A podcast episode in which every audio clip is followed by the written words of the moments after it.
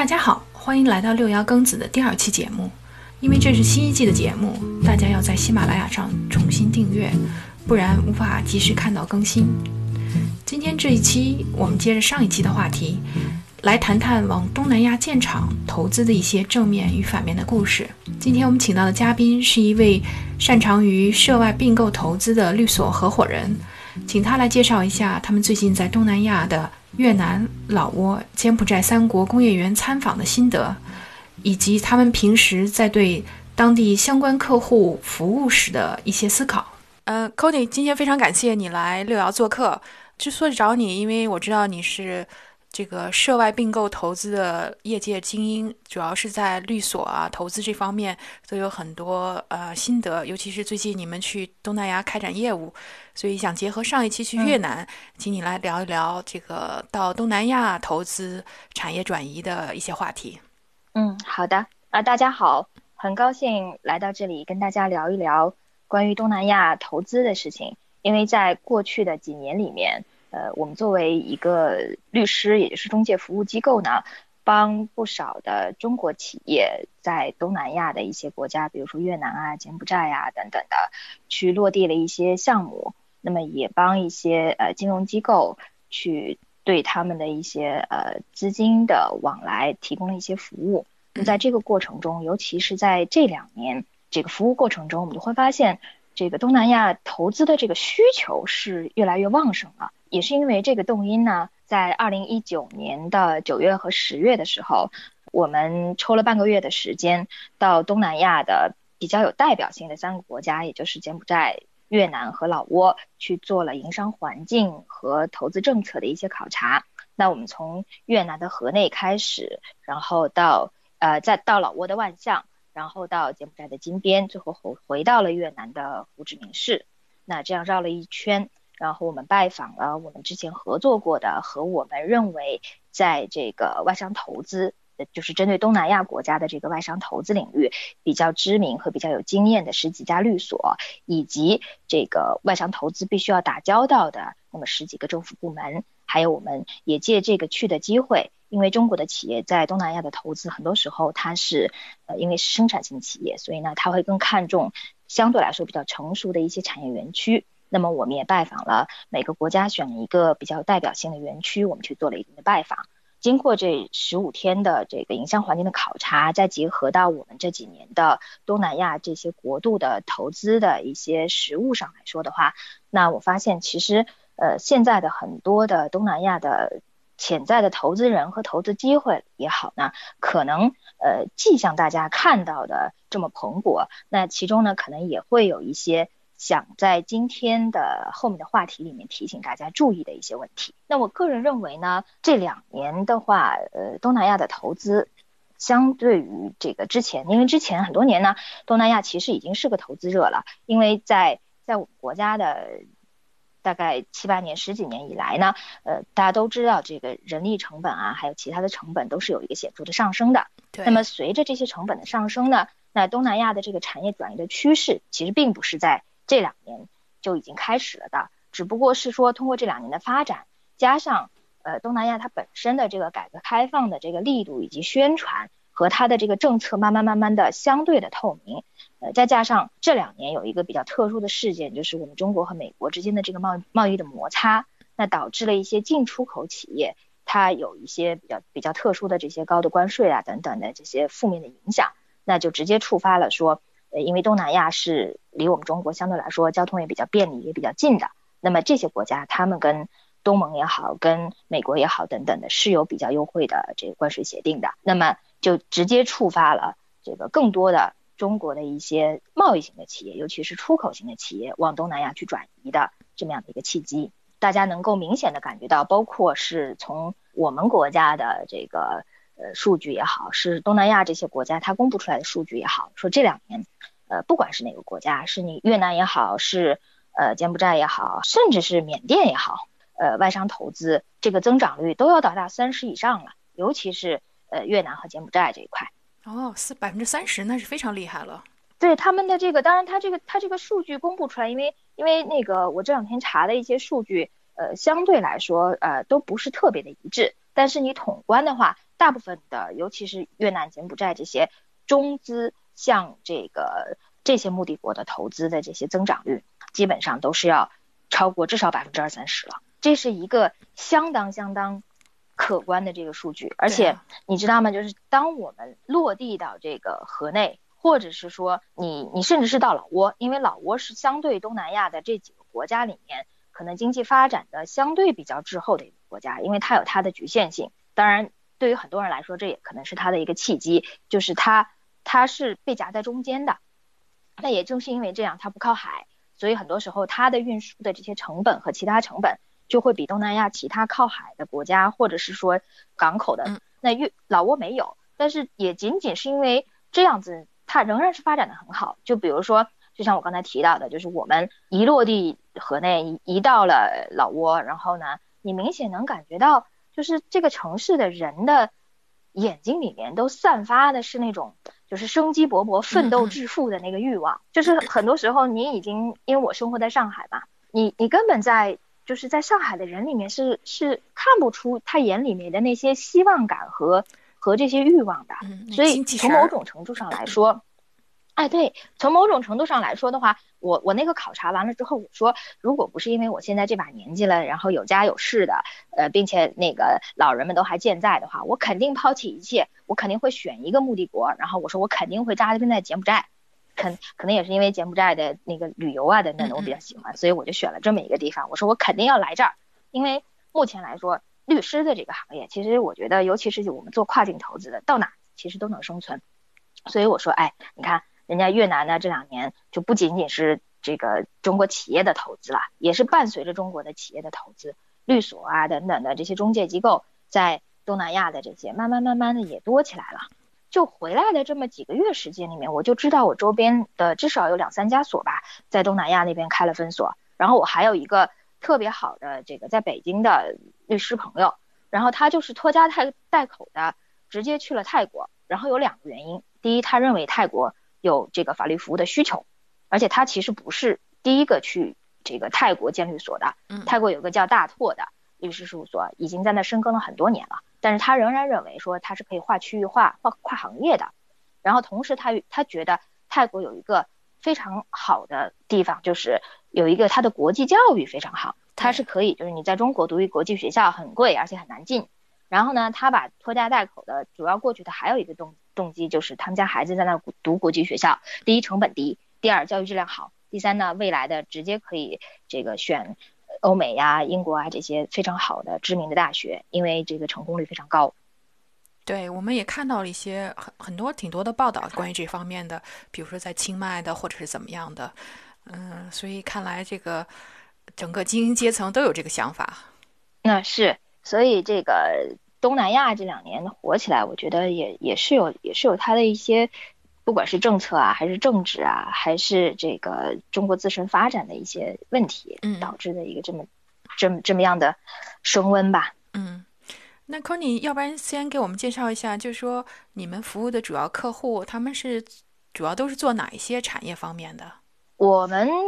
过往服务的这些客户走到东南亚的，其实主要还是制造业，比如说这个电子产品啊。然后还有一些跟纺织相关的，因为在越南也好，在柬埔寨也好的话，中国有很多的那种就是特别知名的一些纺织公司啊，然后制鞋的、制什么的都已经搬过去了。嗯，那我们有一些客户呢，呃，他不一定像，比如说像宁波、深州啊，像这些这么大的一些纺织品的公司，或者是呃像安踏这样的，嗯，呃，他们也在那边有设厂嘛。但是我们的客户呢，可能是为他们做配套的，或者是说是为某一个。因为三星，就我们拜访这个越南的时候，越南政府引以为傲的就是他们把这个三星引到了越南。然后呢，那个我们在去一个工业园区的路上，然后呢，司机都非常的骄傲的指给我们看，说，哎，那个这个区域就是三星在这边建厂的这个区域啊，等等等等的。因为这些大的企业和因为这个呃越南本身的这个。特点吧，所以我们服务的这个客户里面，可能最大的这个大头还是以这个基础的制造业为主。嗯，那这两年呢，因为这个呃，比如说柬埔寨的西港的发展也好，还有这个越南随着制造业的发展，随着它的这个城市化的进程，因为越南呃，包括柬埔寨呀、老挝等等的，其实都是这个样子的。他们的以前的可能农业要占到百分之八十朝上了，那现在呢，这个制造业逐逐渐逐渐的起来之后，那更多的农民可能在靠家周围的这个工业园区也好，或者是说呃他们自己去拿地，然后建子厂房也好的这些制造业工作的时候，那这个城市化进程其实就开始了。那这些人他肯定。是这个有这个房地产的需求，然后呢，他的收入等等的起来了之后呢，他也会有一些其他的消费的需求，就是他的整个的一个城市化的这个进程过程中，其实是有很多的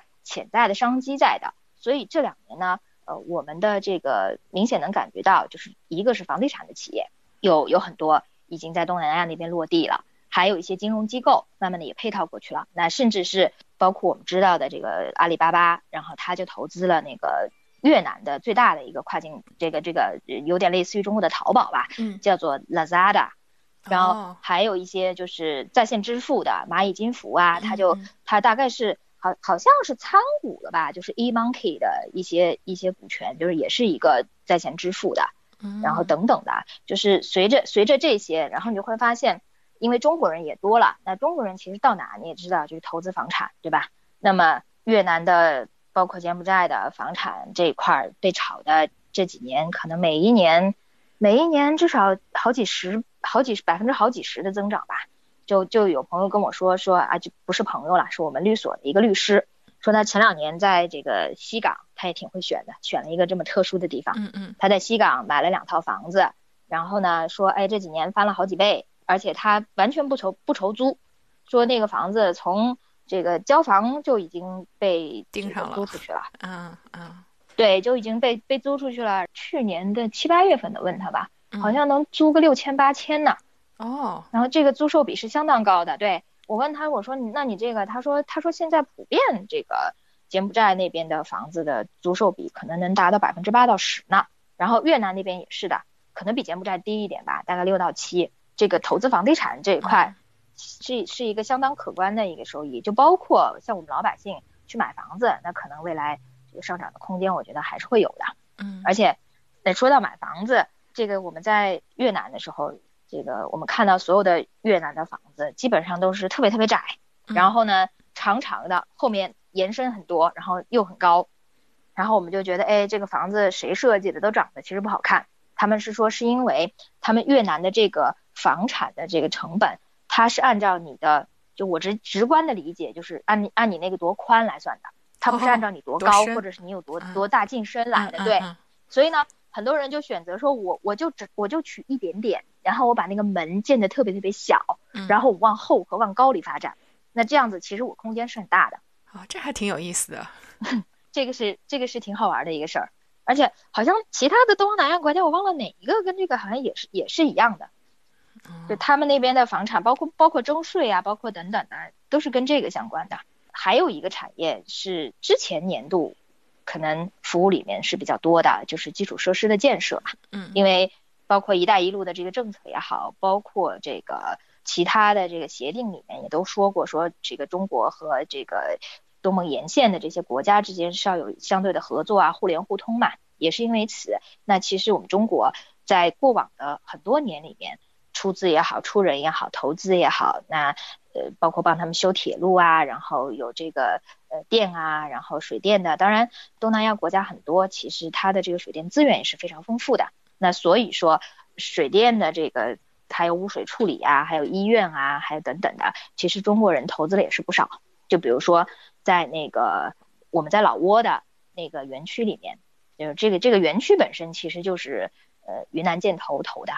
然后呢，这云南建投投的里面呢，它就引进了新希望，然后呢，还有这个中老石化。如果说建成的话，因为它正在建，如果建成的话，就是老挝最大的这个石化项目。这个也是就是很多年以来在这个东南亚投资的一个非常庞大的，因为体量毕竟是基础设施建设嘛，体量都非常大。嗯。然后你可以看到中国过去的那些企业也都是中字头的。就包括刚才说到的那个老挝，其实中老铁路的话，如果我没记错，应该是从一四一五年开始酝酿开始建，到了到我们去这个拜访那个老挝的园区的时候，它正好是中老铁路的一端。就是中老铁路的话，它是它是从云南开始，然后一路的通经过普洱啊，然后一路的走到了这个万象，然后这个正好它这个万象的这个终点呢，就在这个工业园区的门口的大概几公里，所以呢，他们就非常自豪，就认为说以后他们这个园区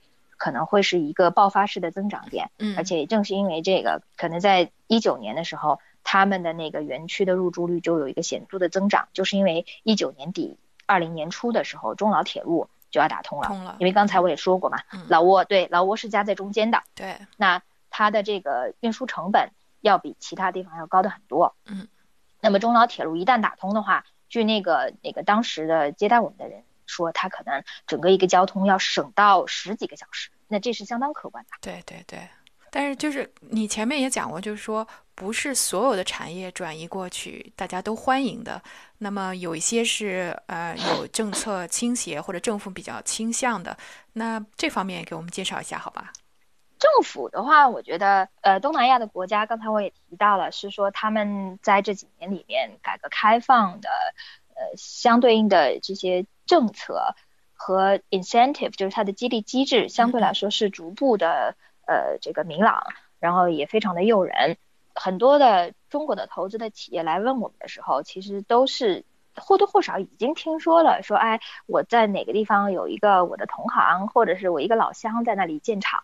然后说他们那边拿到的什么呃四免九减半啊，甚至是更多的这些减啊免啊。那其实我们给到的答案其实是说不一定的。原因是，就包括我们走访这些部门，还有律所以及园区呢，我们会发现，其实它的这些优惠的政策和政府支持的产业，这些都是直接挂钩的，以及你的这个投资的项目本身，以及你的投资额，以及你的投资年限，以及你用多少人，其实这个我觉得跟中国的呃很多的地方政府，尤其是在这个改革开放初期的，我不是也有很多的园区嘛，嗯，那园区里面。也有什么两免三减半啊，也有什么什么的，但是他会要求你外资比例达到多少等等的。那可能他们这个比我们还复杂，他们会说 OK，比如说越南，他会把胡志明和河内设成一类区域，然后呢，把河内往北的那些靠中国边境的那些，呃，也也相对来说比较成熟，然后因为它跟中国又靠得比较近等等的，他会他可能会把它划成二类，然后在中间那些交通不便的或者靠山的，他把它划成三类、四类，然后呢。你如果投投在不同类别的地方，你的这个优惠政策的年限和比例可能会更大，甚至是你可以和政府，直接政府明说，说你可以和我们去谈单独的 deal。假设你真的是一个很牛掰的企业，或者是说你这个投资是相当可观的，那么我们可以单独谈。还有一个就是越南政府呢，其实因为我们这次去的时候是代表了很多的，就是受中美贸易摩擦影响的一些企业，然后是很关注。就是这一类的企业有什么政策？但是让我们比较意外的是呢，他们的投资管理部门的人其实对这个反而给到了我们一个比较比较消极的反馈。他们是说，因为中美贸易的摩擦而转移过去的这些中国的企业呢，其实第一呢可能不会太长久；第二呢，因为利用了他们跟国之间的这个关税上的利好，那么。第一占了他们的额度，第二呢，美国现在已经开始关注这个事情了，就是很多中国的企业去打擦边球，然后呢，把主要的部分都在中国弄好，然后在越南那边弄一个很小的基地，然后去做一个基础的这些组装啊等等的，然后就打着 Made in Vietnam 就就直接出去了。其实对他们来说是很不公平的，而且他们也明确说了，那个美国政府也关注到这个问题，那很可能我们这边的很多优惠也会因为中国人来插这么一脚，我们就没了。所以明确说，其实像这种类型的企业，我们是不欢迎的。那我觉得，其实人家说的有道理，但是政府也说了，说其实呃也不是所有的不欢迎。那我们现在也着手在在做这个更细化的，什么叫做越南制造的这样一个规范。嗯，就是它有一个实质性原则嘛，你是不是做了一些这些这些等等的变化？那这些出来之后，那我觉得可能会影响到一些中国企业到。到越南，因为这些问题去投资的这样的一个政策的限制，对对对。然后还有就是政府可能对于基本的制造业，那个尤其是越南吧，他们每一个政府部门都都在跟我们强调，哎呀，环境问题、污染问题等等的，他们对这块好像还是还是相对来说很重视，而且他们每一个投资的这些 approval 和生产的等等都会有一个环评的这个这一块，你就别看他们的这个经济相对来说发展的不是不是那那么那个发达，但是它对环境的这个影响这一块还是比我们想象中的要重视，所以很多的那些劳动密集型又影响环境的这些，人家也是明说说，哎，我们也不欢迎，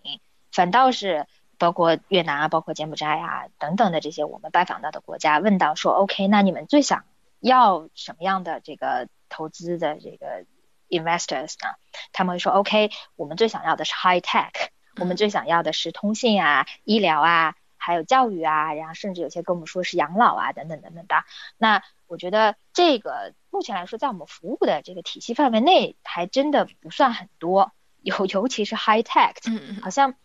没有什么是想往东南亚去去转移的，尤其是他们自己的研发的那那一段或者什么，最多是考虑到说 OK，如果我们有生产的话，因为目前来说整个东南亚给大家的认知可能都是呃低成本，然后劳动密集，然后有人口的红利，有政策的红利等等的，就很少很少有人说我把整个一个产业链都转移过去了。因为这个人口比较年轻，但是可能受教育的程度也不是很高，那么这个高科技所需要的人才，可能他那方面储备也相对不够。这大概也是中国的一些企业对转移高科技还是有一些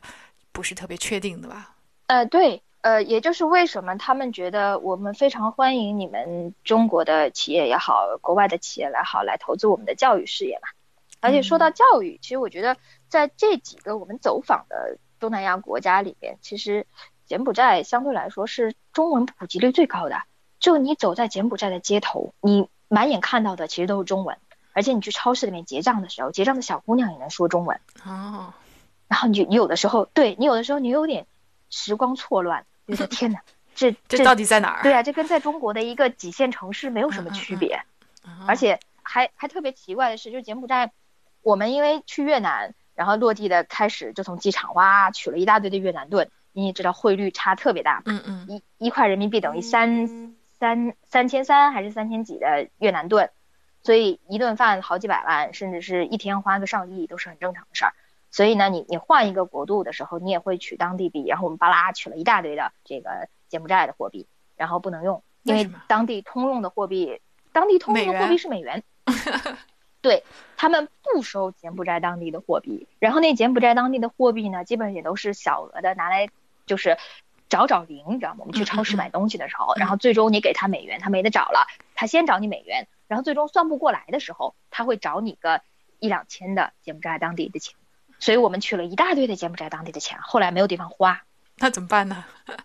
那给小费了呀，后来，然后收小费的人收到美金挺开心的，收到柬埔寨的钱，我看他就板着脸，反正那也没办法，我们总得给出去。对，这也就是大国阴影下这些小国的生存方式之一。啊，对啊，这就是从某种程度上，我觉得可能外汇管制方面，柬埔寨可能相对来说要更宽松一点吧。嗯，它毕竟是旅游城市嘛，呃，旅游国家，所以这个大概也比较这些硬通货也比较流行。可能是。然后再再说回产业啊。除了刚才说的那些，还有还有就是呃金融机构，呃柬埔寨还有越南啊、老挝啊，现在中中资的金融机构有不少，其实已经已经在那边扎根驻点了。你看中国银行啊，什么那个工商银行啊，然后还有这个中国银行香港等等的，你在那儿就就随处都可以见，而且不仅仅是中国的，韩国的、日本的，因为你知道这个像越南啊等等的，他们其实投资份额最大的可能是。是韩国人和日本人啊，反而不是中国人嘛。嗯，所以在那边像韩资的银行啊、日本的银行啊等等，你也随处可见的。我们上一期的嘉宾他在越南时候也讲到，说到处都是韩国人，然后越南人也分不清楚韩国人和中国人。嗯，是这个这个我也不知道他们分不分得清，反正我们是分得清的，所以一眼就看到，哎呀，越南确实还挺多这个日韩的人的。而且对，说到这个这个工业园区。这个我想起来一个事情，就是呃，现在你说这个客户有很多什么产业嘛？我们的客户里面倒没有什么工业园，但是呢，其实中国现在有不少的这个投资人是看中了投资的工业园的，因为你制造业起来了，你肯定需要一个成熟的这个直接能用的厂房。嗯，因为在越南你不能够直接的买地嘛。然后呢，你你只能靠租，而且你单独的去买一个绿地去开发的话，那么你需要的前期的这些周期以及成本等等，我等一下会讲到，说这个在东南亚投资可能会有一些通病，或者是呃这个普遍的一些这个弊端。那么也会讲到一些其他的问题。那么你如果说直接投一个，直接投一个绿地，然后我从零开始，一点点靠靠平整，然后看再靠几几通几平，然后再去建设的话，那可能就没底了。所以很多的人呢，去投资的工业园区，就包括越南的国有的、越南的这个大的民营企业，然后包括新加坡人、这个日本人、韩国人、中国人等等的，有各式各样工业园区。然后他们政府部门就跟我们开了个玩笑，说我们这儿工业园区呢。呃，你从河内也好，胡志明也好，其实它都就一路这样靠着海下来，是特别集中、特别多的，有几十个大的工业园区的片区。那这下面有零零星星的很多小的，那他们就开玩笑说，这些这些工业园区呢，你就可以把它理解成像酒店一样的。那有些呢是五星级酒店，有些呢是四星级酒店，有些呢可能连锁酒店，有些呢就根本评不上星级的。就是就确确实实有资质，但是提没有什么服务，什么都没有的。嗯，你来了，你什么还是得靠自己的。那对我们了解下来呢，基本上五星级酒店呢都不是越南当地人运营的，也不是中国人。那中国人运营的呢，据他们评级，他们主观说可能最多能评到个三星吧。哦，嗯，呃，评对评最高星的呢是新加坡人一个园区，好像也是一个就是。他投了很多个园区的，那我们在越南去的这个园区呢，它是一个越南本土的，好像也有点国资成分的企业投资的，叫做 TNI。然后我们去的是它在河内的，大概离河内一到两个小时的，有一个叫做桂武山工业园区。然后这个工业园区呢，实际上。是，就是他们还有，就是他们觉得我们是面向未来投资人的嘛，嗯，所以呢，政府呢就帮我们对接了这一个，就依然有可以用于投资和租赁的地和厂房的，对，那这个这一个投资人他一共投了十一个园区，还有八个在建，然后就跟我们说，呃，当然我也不知道真假吧，因为我们去到这个园区的时候，我本来期望值很高的，嗯，而且这是我们整个东南亚考察第一个园区，那我们去到了之后，落差非常大。因为你看惯了中国的那些成熟的工业园区，你就觉得它应该有一个统一的 layout，然后有服务，有各种各样的厂房，然后有各种指示，嗯，然后有这个至少有点人气吧，嗯，然后我们去了这个接待我们的人倒是很热情，但是你看上去呢，人觉得这不就是一片荒地嘛，然后围了一些围栏，然后上面还有牛，还有很多的这些这这些牲畜，还有农民在耕种。然后旁边就有几个这种工业厂房正在起建，然后你看到确确实实是有中国的，然后呢也有他们越南本地的，然后也有日本的，确实是有。但是他们还说这些已经全部都剩了，大概只有一块，就是他们二期的某一个多少面积看上去不大的一块是可以用的，其他的都已经这个全全部都用完了。嗯嗯。然后八个在建的，对，八个在建的也基本上已经出去了，所以你就觉得很纳闷儿。很抢手。侧面当然侧面也反映了，可能这非常 popular，因为它确实是离河内非常近嘛。嗯。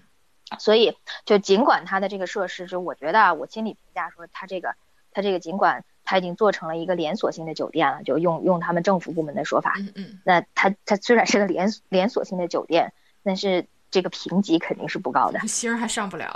对，没没有什么星级，尤其是后来我们再去看这个，越走这个这个园区越高大上。那我们那个云南箭头投的那个赛瑟塔，就路牌啊、指示啊非常高大上。然后到了柬埔寨之后，到了那个呃金边就更是了。我们去了金边的这个进出口的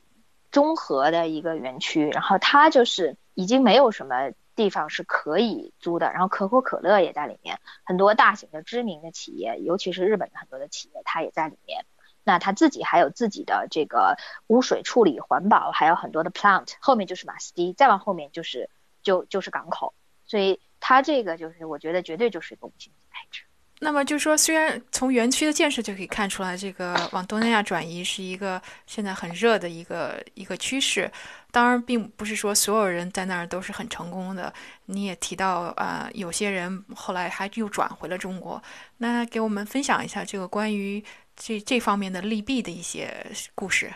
嗯，好的。这个刚才说到这个东南亚投资很热，那每一年我们从数据上看到说，这个向东南亚投资的这个企业可能是呃注册在册的，就比如说柬埔寨吧，可能二零一九年就五六百个这个在建工程的项目啊等等的在那里投资，但是。呃，相关的数据也显示，当然这个不完全准确啊。说一九年有大概近一百家的中国企业撤离了，尤其是这里面可能大部分有有七八十家都是生产型企业。那我们分析了一些原因，因为因为结合我们这个呃考察的一些了解到的相关情况，以及我们综合分析下来呢，那我们认为其实很多企业它就是一股热，觉得呃一听下来说，哎，越南这个政策这么好，我在中国要交这么多税，然后呢。呃，我人力用工成本也很高，我这个如果转移过去的话，呃，虽然说我可能会耽误一定的周期，因为毕竟我要租厂房嘛，要办手续，然后我还要把这个厂房啊等等的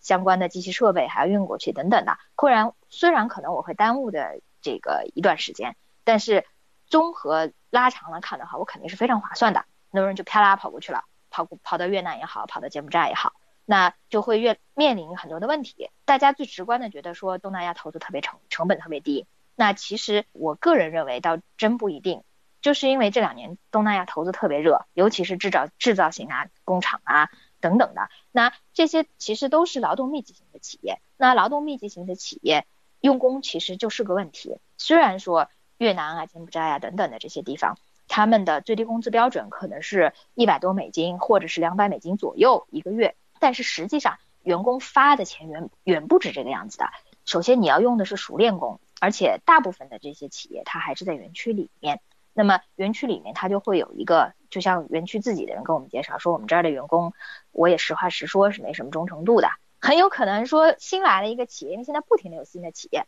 他就直接就一年这员工的工资可能翻个百分之五十八十都是有可能的。我只要一个新的这个招工通知。说我需要的是纺织类的，还是需要一个这个零配件的，还是电子产品的这样一个工人？然后呢，比你现在的这个工资涨十美金，哗啦一下，你会发现原本的那些企业的劳动力全不见了，都跑到新企业去了。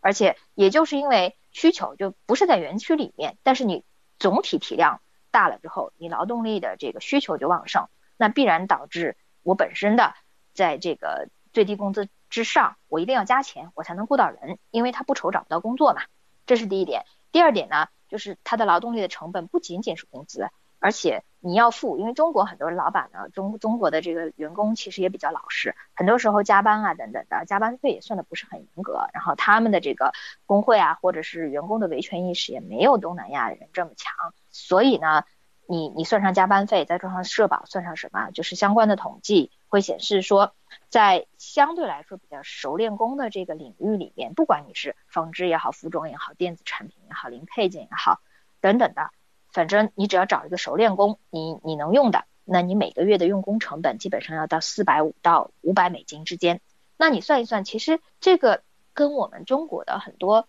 三四线城市的用工成本真的没什么差别。差多了，嗯。而且对，而且你反过来再去想一想，说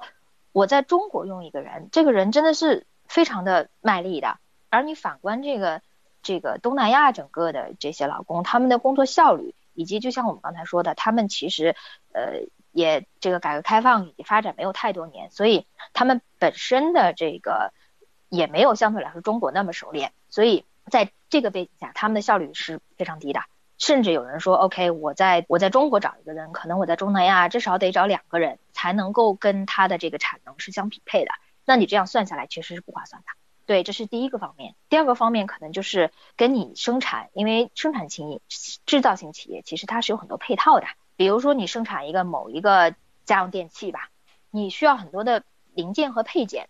那这些零件和配件，其实你是在东南亚很很多时候你是找不到这个生产商的，然后你就得这个漂洋过海的从从中国啊等等的，就是你已经非常熟悉的那些产业园区配套，甚至是。比如说我们在江浙很多的地方，我一个我一个镇就是给整个这个产业配套的。我从设计也好，从开模具也好，从生产加工到后来的包装，到后来的物流等等，全部都能给你搞定。但是在在东南亚你是很难找到这样一个地方的。你很多的耗材也好等等的，你都是要从中国进口的。那这样的一个生产的周期啊，还有额外的这些成本，其实很多企业家他在去之去之前，他可能。大概是知道说，OK，我很多时候进口就完了嘛。但是他真正去算这笔账的时候，发现，哎，其实加在一起的话也也没差太多。然后我还得要在异国他乡这么打拼的，不划算，所以就回去了。哦，所以这个有来有回，但有些人抱着希望来，有些人带着失望走。啊，对，是这个样子啊。但是反正也不妨碍东南亚这个投资这两年的这么热吧。对，因为毕竟它是一个，它还是有很多优势在的。就比如说我们刚才提到的，它的这个人口毕竟还有这么多大这么大的基数，而且相对来说非常年轻，然后加上它的这个政策，呃，虽然说政策需要细化到你具体的投资项目，但是它确实是有一些比中国更优惠的一些政策和利好在。那所以说，这个很多的投资人看好东南亚，我觉得也是不无道理的。嗯，但是呃。确确实实是要在这个过程中仔细的去考量一下你需要投资的那个区域它的一些特性，因为就我们考察下来，哪怕是同一个城市，你可能投资不同的区域、不同的产业，它的政策可能都是不一样的，因为涉及到你投资的产业，涉及到你的投资的金额等等的。是是这样的，尤其是就就像说各个产业它的这个。国家的倾斜的方向不一样，然后对外的这个导向也是不一样的。对，而且要说到这个投资在东南亚的一些问题，呃，那我就顺带着分享一下。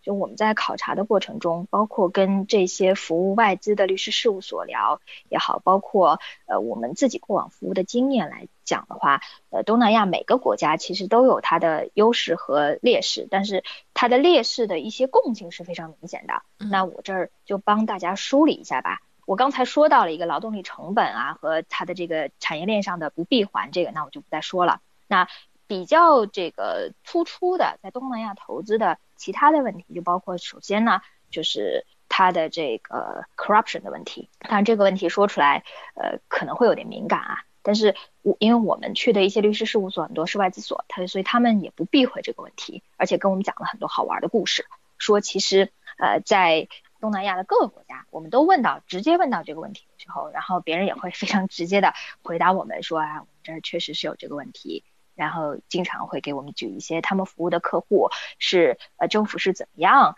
去呃比较隐晦的去去索要一些好处费啊等等的。那其中有一个就就举给我们听说他们是提交了一个呃公司注册，然后有一些特殊的经营项目的审批的事情。那首先他说在在这个东南亚的国家。他们很多时候并不是说，呃，我某个人说了算，而是有点有点类似于集体决策，尤其是领导。所以他们经常就会说，哎，今天我们开不起来会，然后这个事情推一推，领导不在。然后呢，领导回来了之后呢，呃，领导又想说，哎呀，这个事情对我来说没什么好处。于是呢，就会有一个政府部门的人打电话给你说啊，现在我们收到了你这个东西啦，那这个事情呢，我们是可以做一下加急服务的。然后那律师就会问啦，说那那个加急服务是需要怎么样一个程序呢？他说没有什么程序的，就是要一些加急费。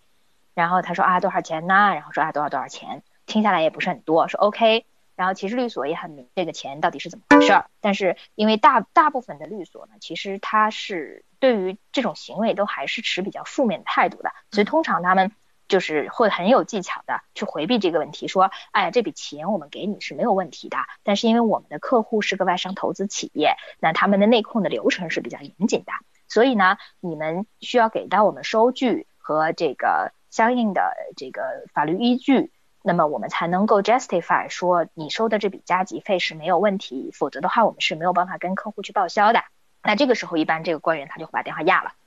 然后呢，你可能会你可能会因为这个问题呢，会本来比如说他承诺的什么十五天之内会怎么样，或者或者是说二十八天之内怎么怎么样，那可能就会压你更久。但是最终他会出来。就基本上我们跑到的所有的这些国际化的律所，包括我们自己服务的经验。否则的话，他有了一次，他一定就会有第二次。而且政府的这个事情，就是他永远都会有一个比自己更大的领导，说不定那个领导哪天发现了，他可能也也会要来插一脚。而且你一直觉得，哎，你自己已经摆平了的这个官员，哪天那下课了，嗯，那你可能就很多事情就要卷土重来。所以这个事情是一个非常不确定，而且是是一个你自己不可控的一个投资因素。所以这一块的话。建议这个投资人从这个第一天开始，你你知道可能东南亚投资会有这样一个事情，然后呢，你你也需要就是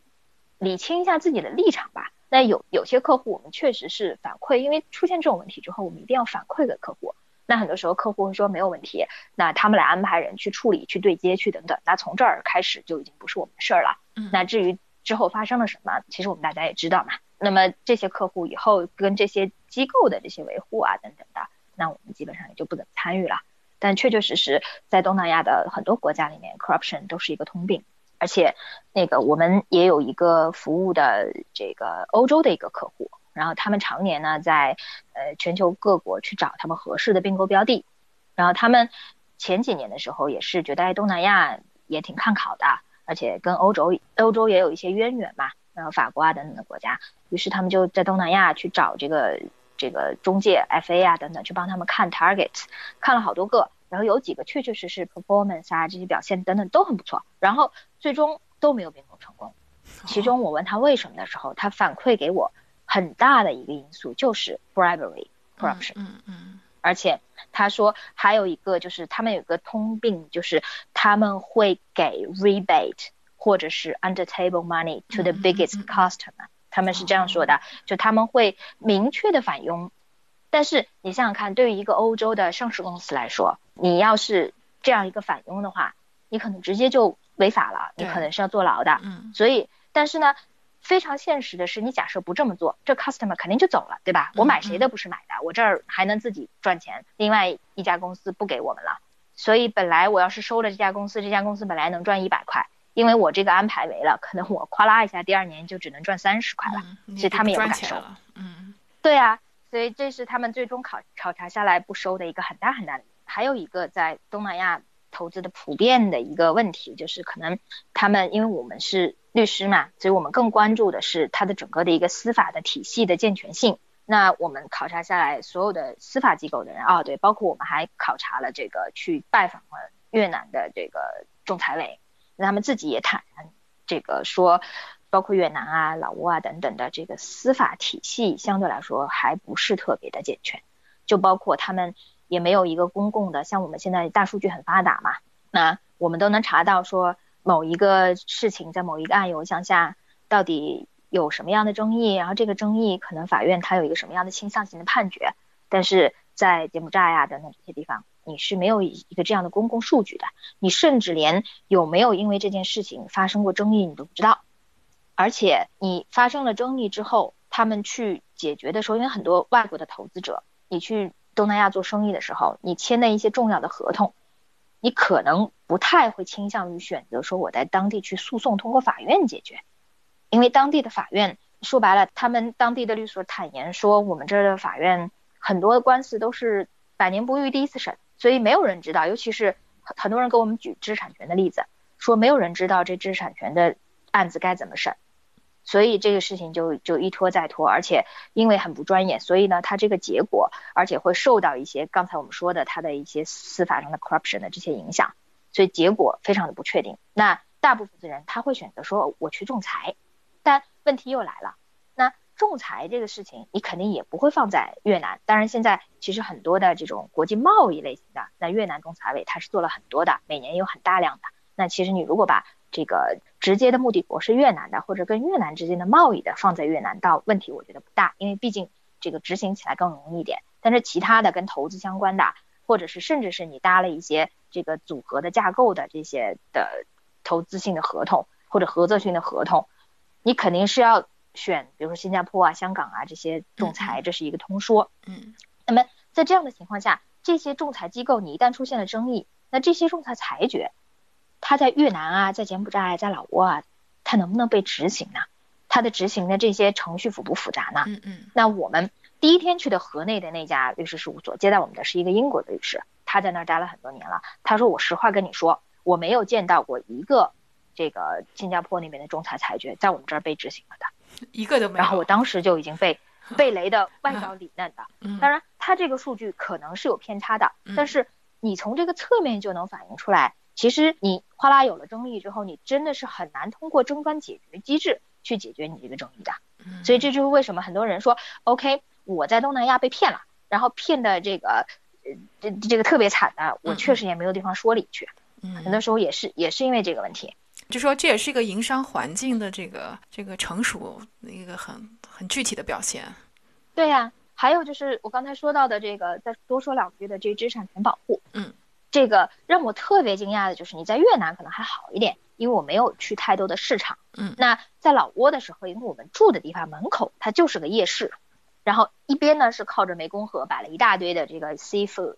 然后非常好，然后再往前走呢。就是一个类似于大概四五线城市的那样的幼儿游乐场，什么蹦床啊、滑梯啊这种晚上开的，音乐声特别大的。然后旁边呢就是一个这种卖小商品、卖服装、卖鞋、卖墨镜、卖什么的，就是以前的那种这种什么什么市场吧。然后你在里面，我们都笑了，说 OK，可能我用两百块钱就能买十件大牌，而且这些大牌不是说一般的你知名品牌啊，你在那儿什么都能看到。爱马仕啊，什么什么 Chanel 啊，什么 Gucci 啊，什么都有，而且打的 logo 一模一样。然后我都不好意思拿出手机来拍照，我都觉得那是件很尴尬的事儿。但是你知道吗？他们那个音乐店铺什么的，反正是 logo 越大的挂的越挂的越显眼。嗯。然后还有各种各样名牌包包，然后就直接在那儿卖。所以这个知识产权的这个保护的问题，在那儿是一个很大的问题。而且知识产权本身。在东南亚国家的起步就相对比较晚。那我们拜访的越南的那家那家律师事务所，其中有一个老律师，就是直接参与了越南的知识产权法的所有的相关法律的这个起草啊、拟定啊、协商啊。嗯。所以呢，他们对于这个包括越南在内的东南亚国家的知识产权保护现状，他们是非常了解。那他们就跟我们讲了很多故事，然后其中呢就讲到说，呃，在这个知识产权执法过程中。那执法的时候，很多时候你是要查封啊、扣押啊这些侵权商品等等的。那他们的那些执法部门的人，因为不懂，也更不知道说该和不该。那通常呢，第一就看关系，谁的关系；然后第二呢，就看说我朴素的价值观里面认为，嗯嗯，这到底侵没侵权？嗯。到后来就变成了这些律师，然后呢，呃，还有相关部门的人员，全部都。试图一次、两次、三次的去给那些执法人员去做讲座也好，然后去拿着相关的依据或者已经通过了他们都根本不知道的一些一些法律法规去给他们普法。然后呢，他说可能这两年呢初步的见到一些成效，尤其是在老挝的时候，老挝的那个我们去拜访的那个律师他就更是了，他是属于战斗在知识产权查封扣押第一线的一个律师，他非常有经验。他跟我们就就讲了很多那种说，哎，我是怎么去跟那些法警协商的，那些法警怎么怎么样，怎么怎么样，所以让我们非常直观的了解到说，哎呀，这个知识产权保护，就我们一直以为说中国在知识产权保护这儿，可能西方人对我们是有一个成见，对，或者是说很多人对于来中国这个把自己的品牌在这儿设厂或者是去生产是可能是有顾虑的，但我觉得可能顾虑更大的是东南亚，因为我觉得我们肯定都不会这个样子。那毕竟中国。比东南亚要成熟大概二十年，所以也就是我们倒回去二十年，因为我觉得还不只是成，对，不是我们倒回去二十年，可能也比他们好吧？是吗？就至至少在在这个意识上面，对。哦，那还是有很长的路要走了。嗯，然后呃，还有就是刚才说到了东南亚投资有一个最大的好处，除了劳工之外，就是政策嘛。嗯。那政策里面，其实很多时候大家就会第一反应就是税。其实税真的是不是这么？这么优惠呢？大家都经常听到说，哎呀，什么几免几减半，然后超级超级长的时间，有些呢最长可能十几年不用交税。但这些项目其实都是凤毛麟角的。那小的，第一没这么多，第二呢，就你真正去深挖的时候，你会发现，其实假设你赚了钱，然后呢，你要把这些利润，因为中国的公司其实母公司和不管你是哪儿的子公司之间资金的拆借也好，然后我的股息红利来回的，我赚了钱的。我甚至是都没有正常的决议，我可能就把这钱汇回国内用了，或者是汇到我的中间的哪个国家的我投资的一个另外一个公司去用了。嗯，那对不起，你在你的优惠期内，你要把这些钱调回，那你肯定是要么是以股息红利的情况，要么是以其他的合同等等情况。但是你但凡是要分钱，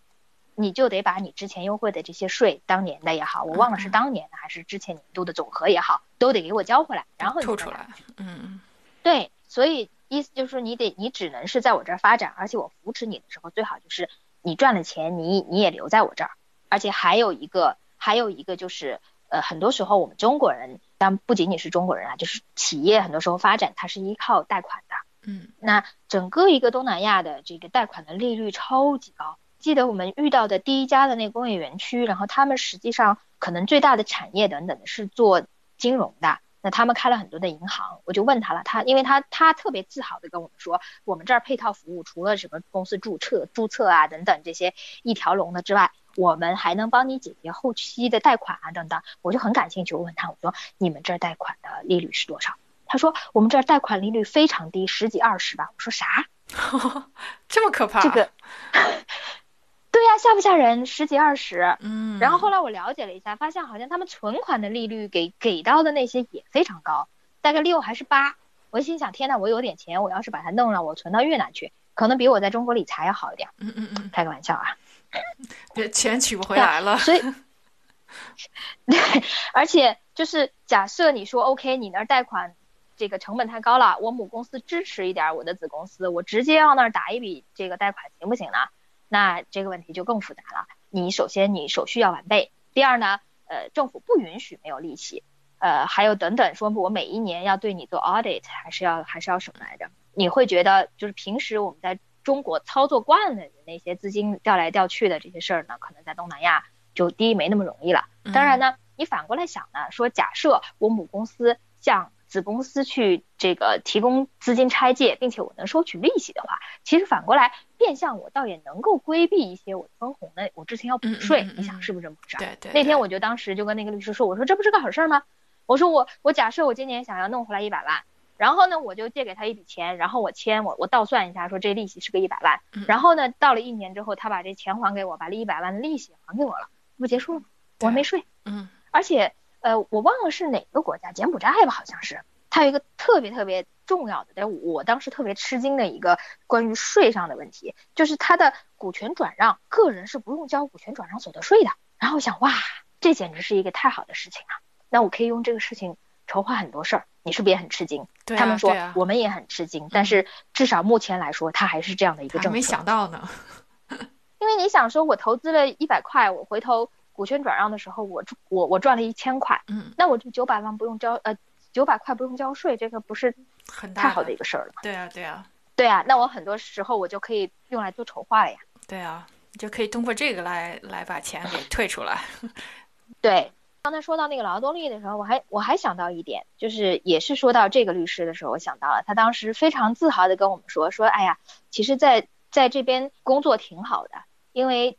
Holiday 特别多，一年大概他们的这个假期差不多一个月吧，就是这个公共假期二十八天还是二十九天来着，而且是刚上班的员工就有十五天的年假，所以你把它加一加，然后说这柬埔寨应该是整个东南亚地区假期最多的，然后尤其是说九月份、十月份，好像十月份一个月。大概有合计一周左右的公共假期，然后你再加上周末，加上什么，那基本上你你如果是个生产型企业，你可能就就半停工状态了。而且加上他们还有一些供电供水的不稳定，然后某一些季节里面那个可能也是半停工状态。所以你这样倒算很多现实的问题，你会发现在那投资就不仅仅是跟政府签一个税收减免，然后呢我招一批人按我脑子里想的那个两百两百美金每个月的事儿。对，把所有的这些都加上去，还是很大的一个 overhead。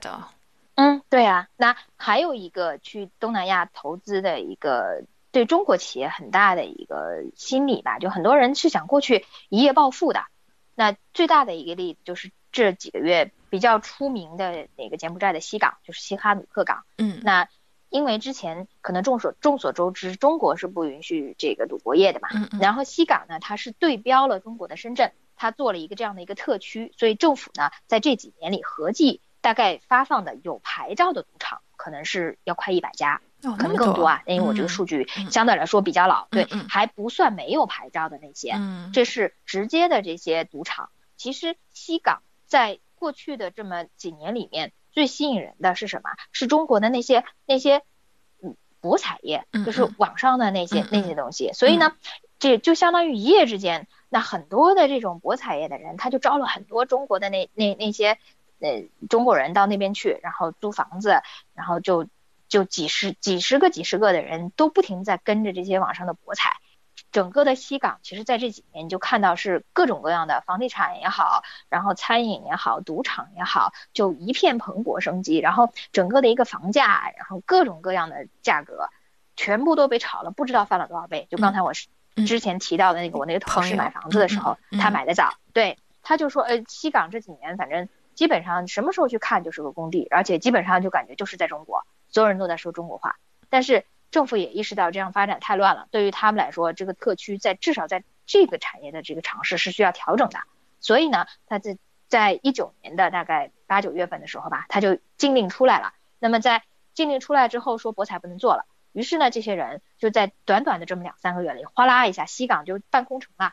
就除了赌场那些在在运营，那基本上什么餐饮啊，然后租的楼啊等等这些这这些从事博彩的，号称有十几万人的，浩浩荡荡又回来了。这一块也是，就是需要提醒投资者的。就你觉得一个地方房产哗啦是非常是是非常好的一个投资机会，然后是一个投机心理，说一下子我可能几年我就能翻好多倍的那种。其实提就是提醒大家需要谨慎了，因为很可能它这里面的泡沫在一夜之间哗啦就会出爆掉。当然，也有人认为，也有人认为西港现在。是个机会，所以呢，有一些机构还有人啊，现在去西港去抄底抄底地产，他们认为反正西港西港你你这个博彩业没有了，但是你毕竟还是个特区嘛，然后我还是能拿来做赌博业等等的，所以它依然是会慢慢慢慢向良性发展。所以呢，无论如何，就是当我们中国的企业或者是个人，你想去投资东南亚的某些产业或者是房地产的时候，其实都要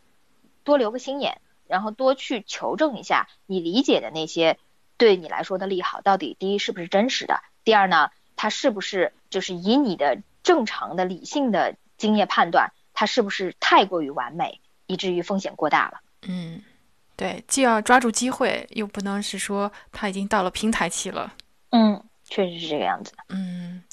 那说今天说了这个这么多利和弊，尤其是弊端，可能大家。啊，还不是特别清楚，非常有意思的故事。那最后想再问一下，就是从你的观察来觉，你觉得东南亚的红利，不论是人口啊、政策啊各方面的红利，有多久呢？呃，很多人，我觉得对于这个红利有多久这个问题，可能很多时候大家是分成两派的。有人认为说，这个红利可能持续不了两三年了。那因为很多时候它的劳动力啊等等也是跟不上的，然后它的这些政策啊等等，随着它自己越来越 popular，也是会慢慢改变，然后这是一个必然。